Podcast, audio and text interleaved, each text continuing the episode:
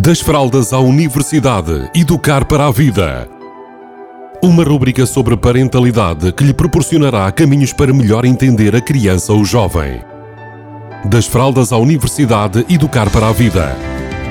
Uma rúbrica de Filomena Serrado. Olá, bem-vindos, bem-vindas.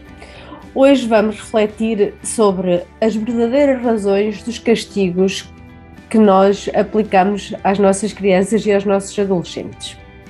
Uma das, das ideias que eu, que eu quero partilhar convosco é a seguinte: muitas vezes nós um, aplicamos castigos às nossas crianças uh, que, se pensarmos bem neles, nunca o faríamos a pessoas adultas. Essa é a primeira reflexão que eu vos quero deixar. Até que ponto, se vocês quiserem pensar nisto, é que os castigos que aplicam às crianças estariam disponíveis ou estariam capazes de os aplicar noutro adulto com a mesma idade ou com idades parecidas às nossas. Depois eh, desta reflexão, queria-vos partilhar uma ideia que é a seguinte.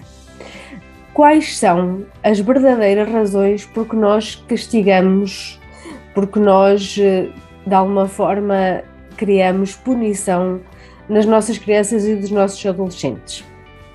O que eu tenho verificado ao longo do tempo é que muitas vezes as pessoas têm estas eh, atitudes, os adultos neste caso, têm estas atitudes de aplicar castigos e punições nos jovens e nas crianças para que eles correspondam àquilo que, que os adultos consideram certo socialmente, ou seja, para que eles tenham comportamentos que se encaixem naquilo que é socialmente aceite. E uma das reflexões que eu queria deixar convosco era: será que faz sentido nós estarmos a educar para as nossas crianças e os nossos adultos eh, responderem de uma forma correta ou, por exemplo, esperada àquilo que é socialmente aceite? Ou será que faz sentido nós percebermos assim qual é o comportamento, neste caso, que faz sentido para mim, para a minha família, para o meu relacionamento e para aquilo que faz sentido na minha relação parental. Porque muitas vezes nós estamos a aplicar castigos e que muitas vezes nós queremos que eles ajustem a algo que às vezes nem nós próprios estamos convictos de que queremos aquilo para a nossa criança, queremos aquele comportamento.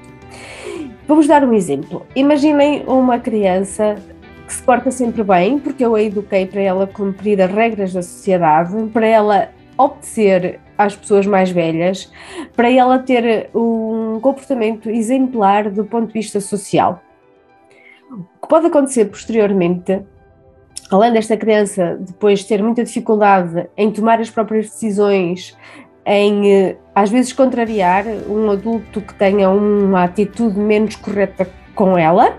Também pode acontecer esta criança depois ser manipulada por, outro, por outra criança, por outro jovem, por outro adulto, à medida que vai crescendo. E a minha pergunta é: será que eu quero isso mesmo para a minha educação, para, para a minha relação parental? Será que eu quero que a minha criança mude o comportamento de forma a ficar com esta forma de reagir às coisas e ao mundo?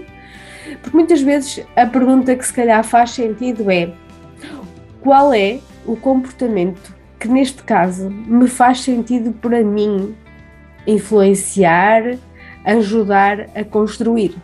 Em vez de reagirmos à primeira, isto está certo, isto está errado, porque me disseram, porque eu aprendi, porque me educaram, que haveria comportamentos certos e errados e que têm que ser corrigidos quando os outros não os têm. Ou seja, antes de aplicarem um castigo, perguntem-se qual é o, verdade, o comportamento que vocês querem influenciar no jovem ou na criança que vos faz verdadeiramente sentido. E depois a seguir, provavelmente, vocês irão ter formas, estratégias para lidar com aquele comportamento que se adequem mais àquilo que são a vossa relação feliz. Beijinhos a todos e a todas. Das fraldas à universidade, educar para a vida. Uma rubrica sobre parentalidade que lhe proporcionará caminhos para melhor entender a criança ou jovem. Das fraldas à universidade, educar para a vida. Uma rubrica de Filomena Serrado